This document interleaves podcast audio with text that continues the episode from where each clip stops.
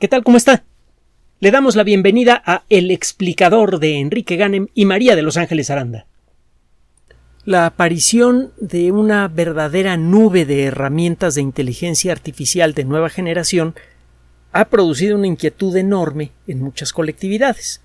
Por ejemplo, los generadores de contenido, eh, abogados, ingenieros, arquitectos, etcétera, etcétera, eh, incluso investigadores, muchos están genuina, honesta y además justificablemente preocupados por las consecuencias que pueda tener eh, la aplicación de las herramientas actuales basadas en inteligencia artificial, ni le cuento de las que puedan venir, que seguramente van a llegar y mucho más rápido de lo que mucha gente se imagina.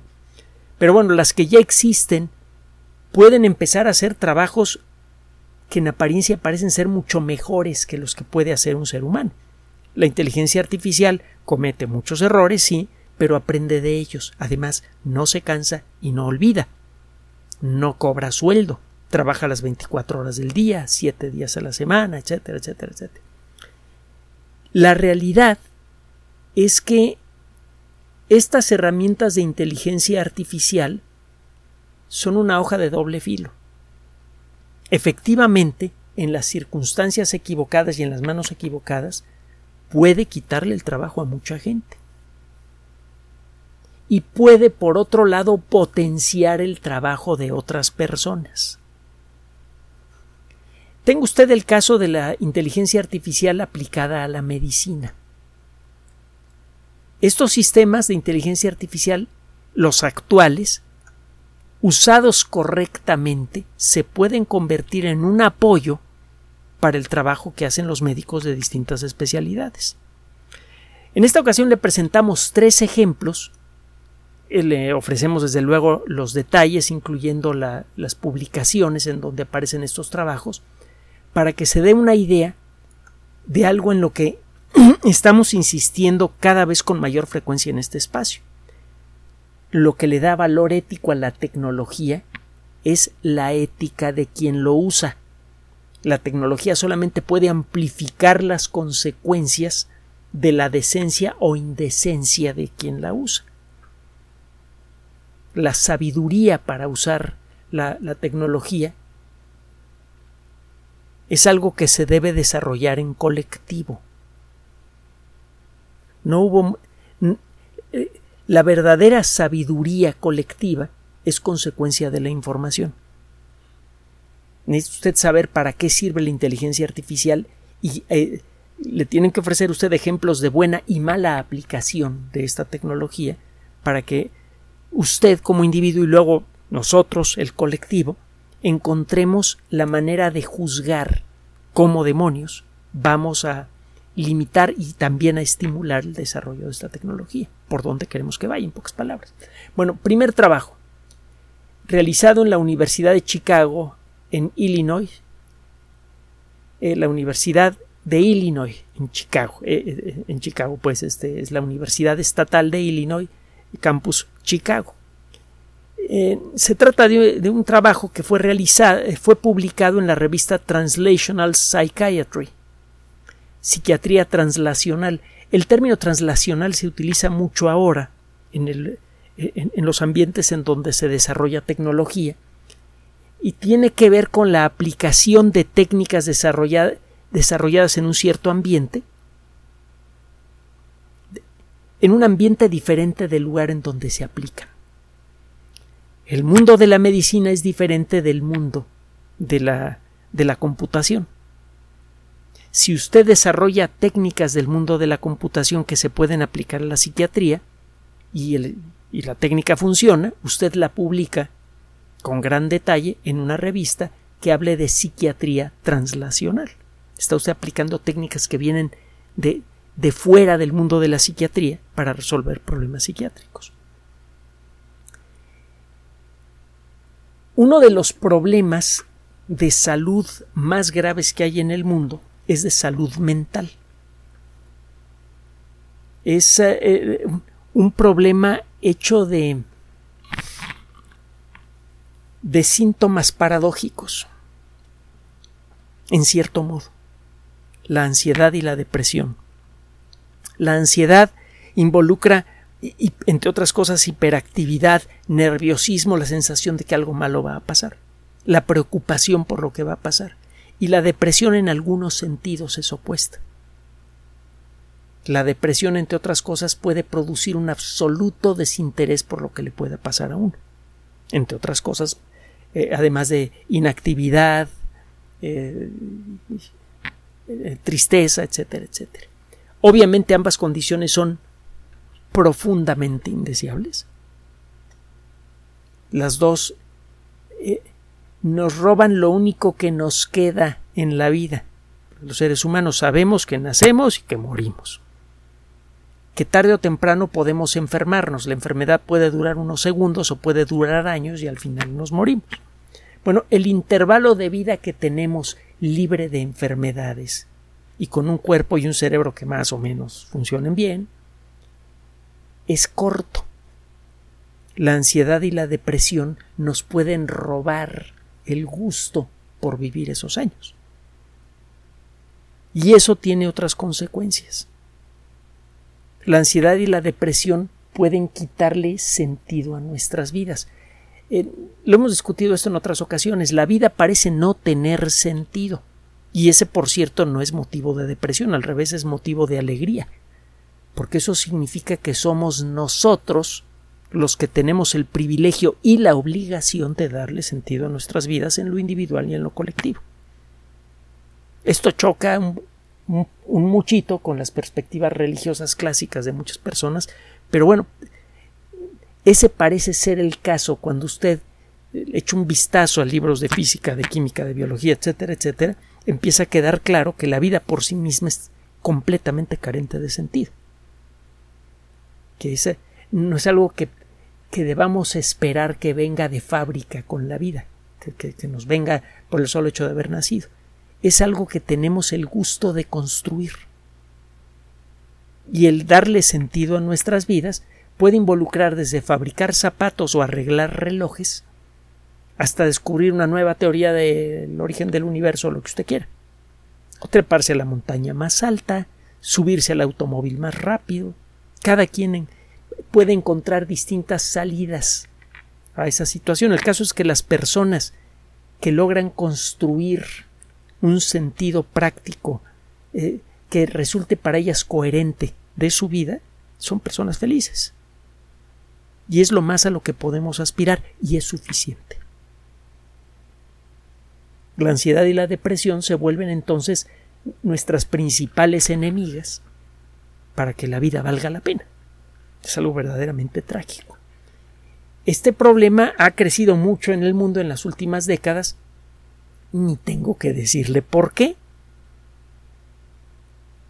Pero además de los problemas que ya conocemos, que son legión, que van desde cosas globales como guerras, eh, enfrentamientos entre grandes potencias, etcétera, etcétera, hasta cosas que afectan directamente a nuestras vidas, como la estabilidad de nuestros trabajos o de nuestras familias. Entonces, por allí ya, ya tenemos un, una tonelada de motivos para experimentar de ansiedad o depresión, pero encima de eso agréguele usted que ciertas alteraciones producidas por una mala alimentación, la exposición a cierto tipo de sustancias, malos estímulos ambientales, por ejemplo, el usar incorrectamente dispositivos electrónicos, estar expuesto al a, pantallas luminosas por más tiempo del debido pueden afectar el ritmo con el que dormimos y eso puede generar ansiedad y depresión agudas. Y eso sin mencionar el contenido de lo que muchas veces vemos en esas pantallas, que es otro rollo, relacionado con la primera causa. Bueno, el punto es que la ansiedad y la depresión se han convertido en un problema grave por su extensión, por las consecuencias que a veces alcanza la, la ansiedad y la depresión, por la reducción en la productividad que le afecta al colectivo, a la, capacidad colectiva de generar riqueza, por el bienestar de millones de personas, etcétera, etcétera, etcétera. Existen ya varios caminos de investigación que le han comido mucho terreno a los dos problemas. Estamos trabajando por el lado molecular, desarrollando medicamentos cada vez mejores para luchar contra la ansiedad y la depresión con menos efectos secundarios. Todos estos medicamentos tienen efectos secundarios indeseables y por eso tienen que ser aplicados con mucho cuidado por un médico y tienen que ser vigiladas las personas que reciben estos, estos medicamentos durante todo su tratamiento. También existe la posibilidad de estimular el cerebro directamente. Hay algunos casos de ansiedad y de depresión, sobre todo depresión, que no parecen tener una causa específica y no parecen ceder a ningún tratamiento. Es una nota eh, secundaria lo que le estoy mencionando recientemente. Fue publicado por ahí un trabajito, recuerdo haberlo visto hace poco. Es que vemos docenas de trabajos todos los días, Ángeles y un servidor. No podemos acordarnos de todos. No somos computadoras. Pero el caso es que hay eh, un trabajo que viene a sumarse a otros que revelan que la estimulación con campos magnéticos intensos en las regiones correctas del cerebro parecen reducir sustancialmente los síntomas de la depresión en casos extremos. Tan pronto exista más información al respecto se lo vamos a comentar.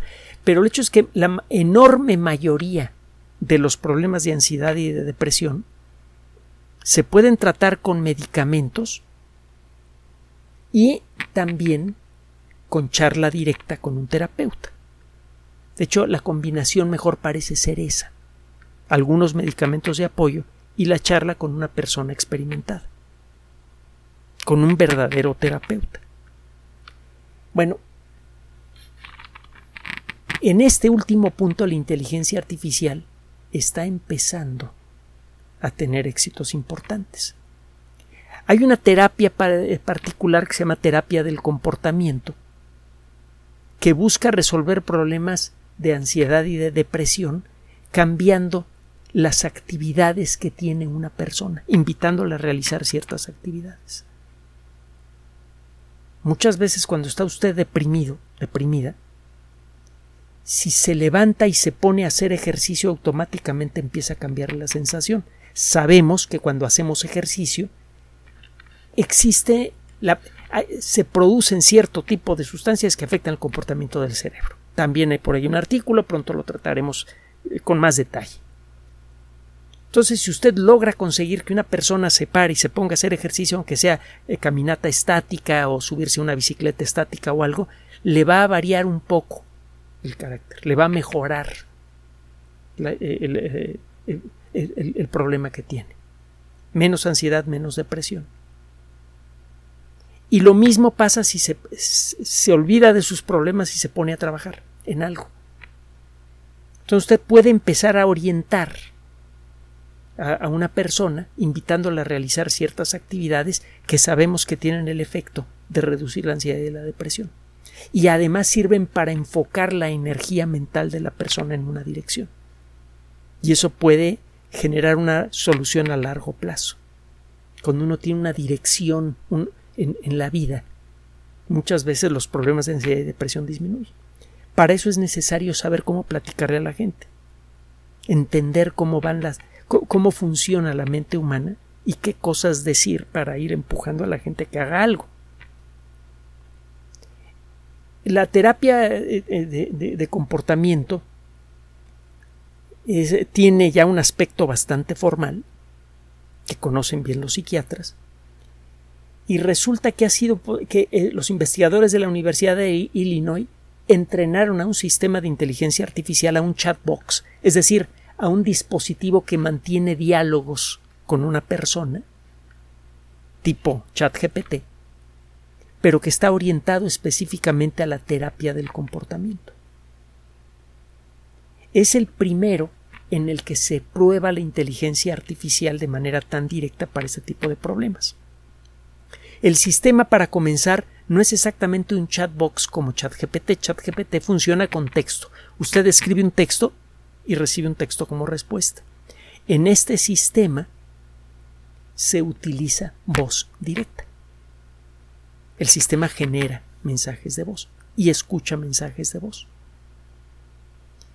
Lo que encontraron estos investigadores es que, bueno, hicieron un primer estudio con 60 pacientes con una depresión de suave a moderada, que son las formas de depresión más comunes, y de ansiedad también.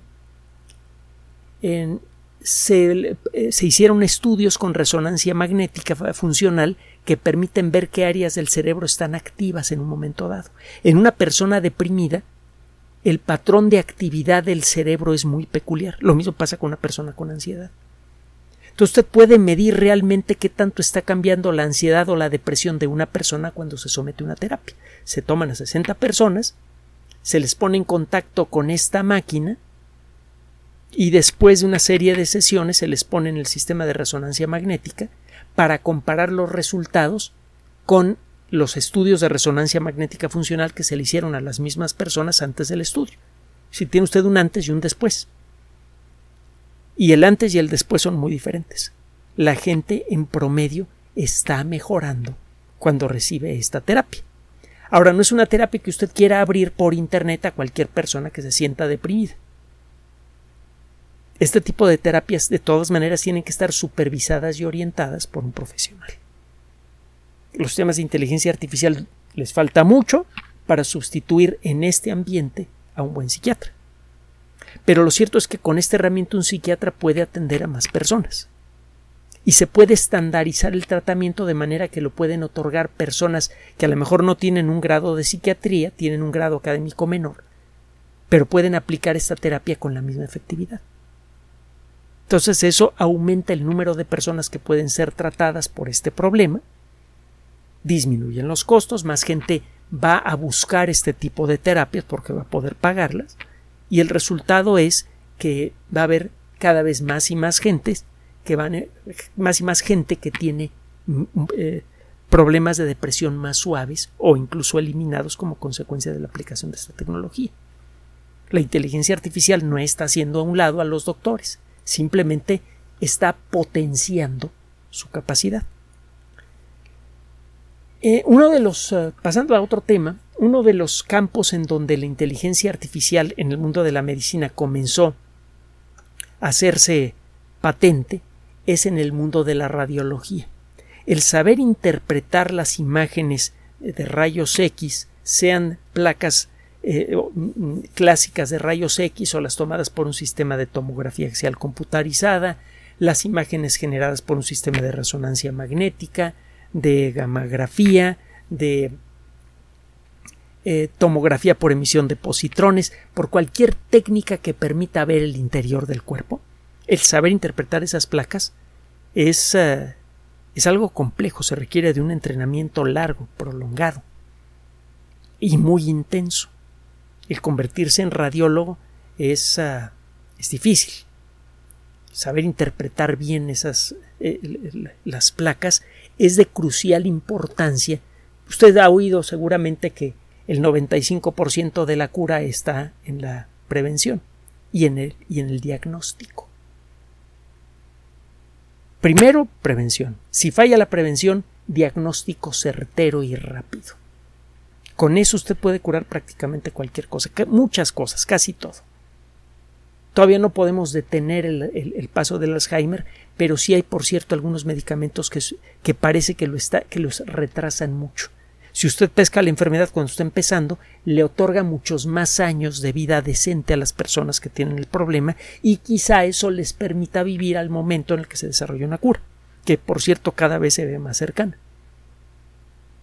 Pero para el casos de cáncer, casi todas las formas de cáncer son absolutamente curables y las detecta a tiempo.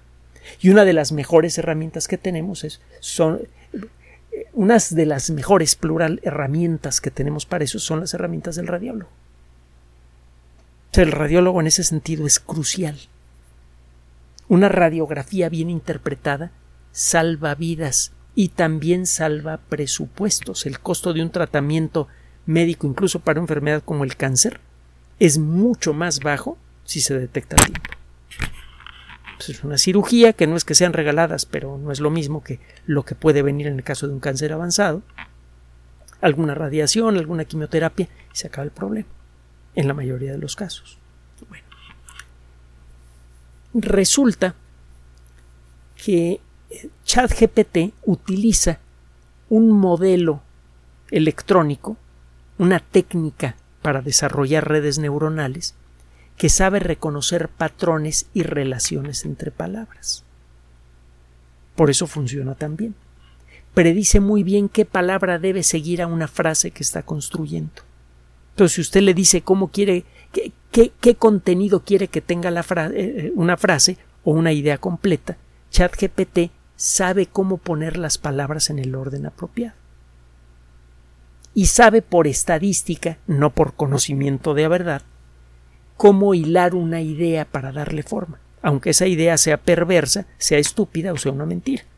ChatGPT no sabe distinguir esto, pero sí sabe eh, reconocer patrones.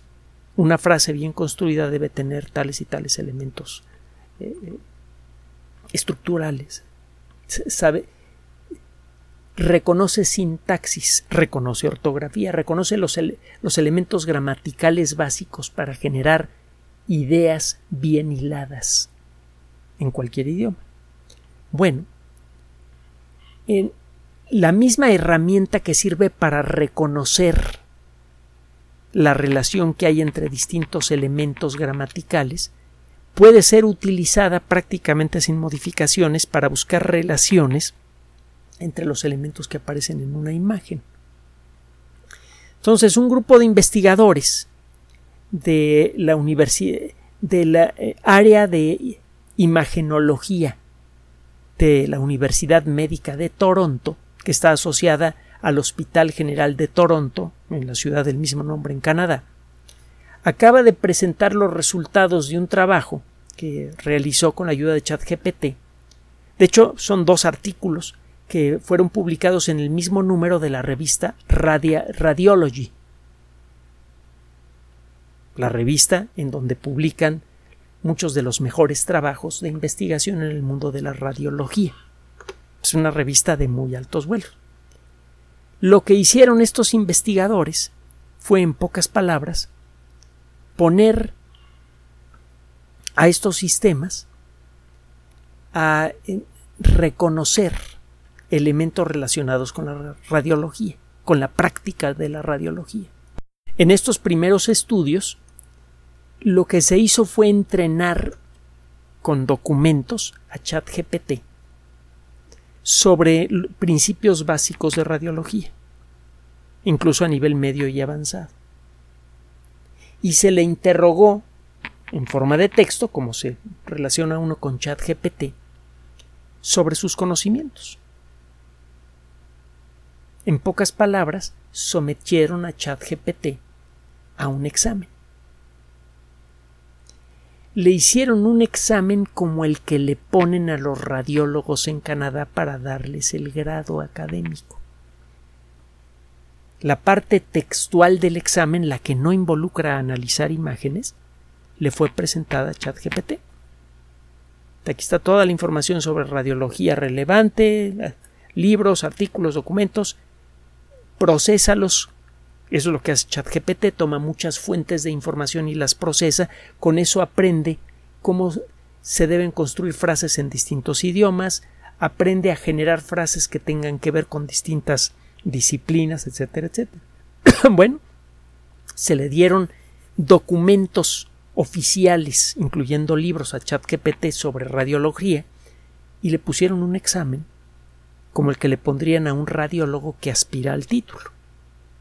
Claro está, un radiólogo que aspira al título también, eh, al título de radiólogo, le ponen imágenes para que las interprete.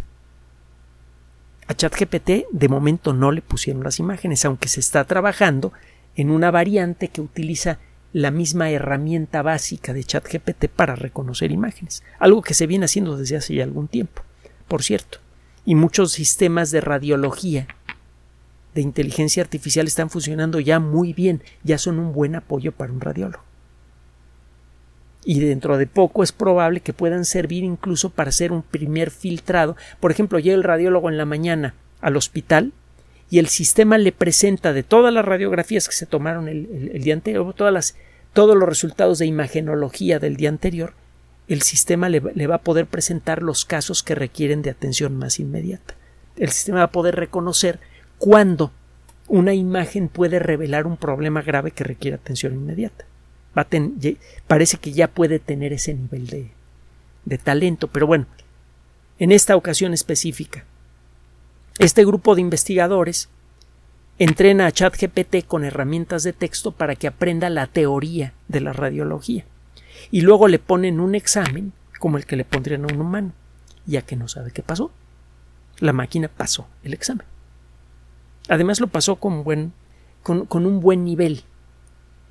Es decir, eh, eh, llegó a tener eh, acertar en, una, en, alrededor del 80-85% de las preguntas. El examen venía en varias partes y cada parte tiene una calificación diferente. la calificación mínima de pase considerada es acertar a un 70% de las preguntas. ChatGPT tuvo un índice de aciertos que eh, va del 80 al 84% en las distintas etapas de este examen. Así que si ChatGPT fuera humano, habría pasado el examen de radiología, con buenas calificaciones, no maravillosas, pero buenas. Falta ahora mejorar el entrenamiento de ChatGPT. Ya sabemos cómo hacerlo. La herramienta misma nos dice cómo se debe mejorar el entrenamiento para conseguir mejores calificaciones y falta por ver qué va a pasar con las nuevas herramientas de reconocimiento de imagen que trabajan con eh, radiografías. Ya le digo, se han utilizado otras herramientas similares y han tenido resultados buenos. Quizá las nuevas ediciones van a tener resultados aún mejores. Así que dentro de poco, los radiólogos humanos van a poder utilizar estas herramientas de inteligencia artificial para potenciar su trabajo. Esto haría que los radiólogos sean más efectivos. No necesariamente los desplazaría, aunque claro está, en las siguientes versiones de ese software probablemente los sistemas podrían llegar a desarrollar el talento suficiente para empezar a reemplazar radiólogos, sobre todo en hospitales rurales y en, en, ambientes en donde no se dan, no se pueden dar el lujo de tener un radiólogo de cabecera. Y eso eventualmente podría ir cundiendo en otros ambientes y eventualmente quizá podría desaparecer la radiología humana, aunque eso ya es especular demasiado. La última nota, eh, generada por investigadores de la Universidad eh, eh, Tecnológica de Viena, en Austria. Es un trabajo publicado en una revista de gran prestigio en el mundo de la medicina, el Journal of Clinical Medicine, la revista de medicina clínica. Bueno, en uno de los problemas más graves que hay de salud en el mundo moderno es la sepsis. Es un término genérico que se refiere a infecciones que, eh, que son difíciles de tratar, que a veces están dispersas en el cuerpo y que pueden poner de manera inmediatamente eh, de manera inmediata en peligro la vida de una persona. De hecho, una fracción muy importante de las personas que mueren de edad avanzada mueren de sepsis. Entre otras cosas porque sus sistemas inmunes eh, ya están muy, muy gastados. Aunque estas personas tengan un buen conteo de glóbulos blancos, esos glóbulos blancos ya no funcionan como deberían. Y las infecciones no son enfrentadas de la manera apropiada. La detección oportuna de la sepsis puede reducir en mucho el número de casos de personas que mueren por esto. Y también puede reducir en mucho el tiempo que una persona que tiene una infección generalizada pasa en el hospital, con grandes consecuencias para su salud física y mental y para su economía. Además, eso libera camas para atender otro tipo de problemas, reduce el impacto de la sepsis en el costo de los servicios de salud públicos y privados de todo el mundo. Bueno, este grupo de investigación, hecho por médicos especializados, eh, tomó información de las unidades de terapia intensiva de varios hospitales para entrenar a un sistema de inteligencia artificial.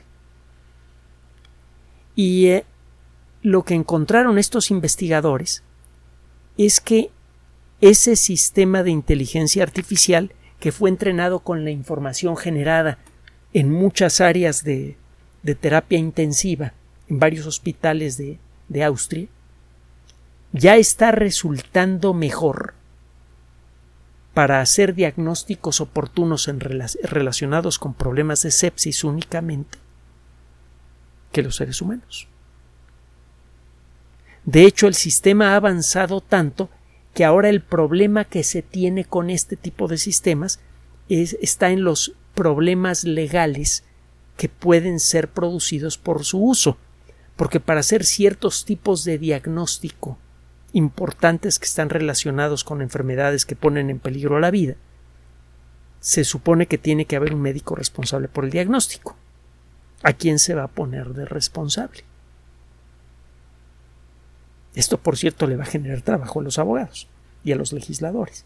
Pero bueno, el, punto es que estos sistemas ya están haciendo mejor la labor de los médicos para hacer el diagnóstico de la sepsis. Y eso le viene de perlas a los médicos. En lugar de reemplazarlos, este sistema los está haciendo más efectivos.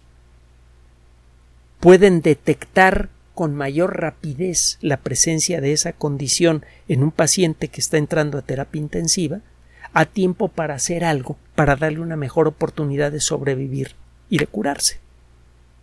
Y realmente está teniendo un efecto muy positivo en estas circunstancias, que le digo son muy comunes. El problema de la sepsis es uno de los más importantes que afectan a personas con enfermedades graves. Por distintos motivos el sistema inmune deja de funcionar bien y eso favorece las infecciones. El choque séptico es una causa de muerte muy común y en estos hospitales está reduciendo su, su, su frecuencia como consecuencia de la aplicación de la inteligencia artificial. Y de nuevo, eso no está quitándole trabajo, no está quitándole la chamba a los médicos, les está quitando trabajo. Eso permite que los médicos se puedan enfocar de manera más directa en el tratamiento y eso los hace más efectivos. El mismo médico puede hacer mejor su trabajo porque tiene una mejor herramienta para hacer diagnósticos. No lo está sustituyendo. ¿Sabe? Toda la tecnología Toda, toda, toda es un arma de doble filo. Desde los cuchillos mismos hasta la inteligencia artificial. Toda la tecnología puede salvar vidas o puede llegar a destruirlas. Toda la tecnología puede generar bienestar o puede destruir la estructura de una sociedad. Estos son tres buenos ejemplos. Insistimos, la tecnología solamente da poder. La sabiduría para usarla correctamente está en el colectivo humano. Y la única esperanza que tenemos de que esta tecnología tan poderosa sea aplicada de la, de la manera apropiada, sin lastimar a la gente, consiste en informar a la sociedad en su conjunto de lo que se puede hacer con ella para que juntos tomemos las mejores decisiones posibles.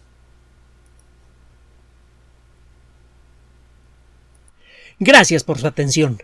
Además de nuestro sitio electrónico www.alexplicador.net, por sugerencia suya tenemos abierto un espacio en Patreon, el explicador Enrique Ganem, y en PayPal, el explicador patrocinio por los que gracias a su apoyo sostenemos este espacio.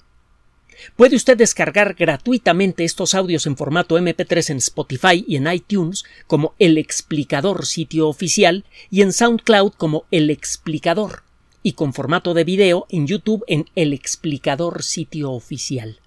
Recuerde nuestras redes sociales de siempre, Twitter Enrique-Ganem y en Facebook Enrique Ganem sitio oficial, El Explicador y los grupos que usted ya conoce. Finalmente, El Explicador siempre somos María de Los Ángeles Aranda y Enrique Ganem. Gracias.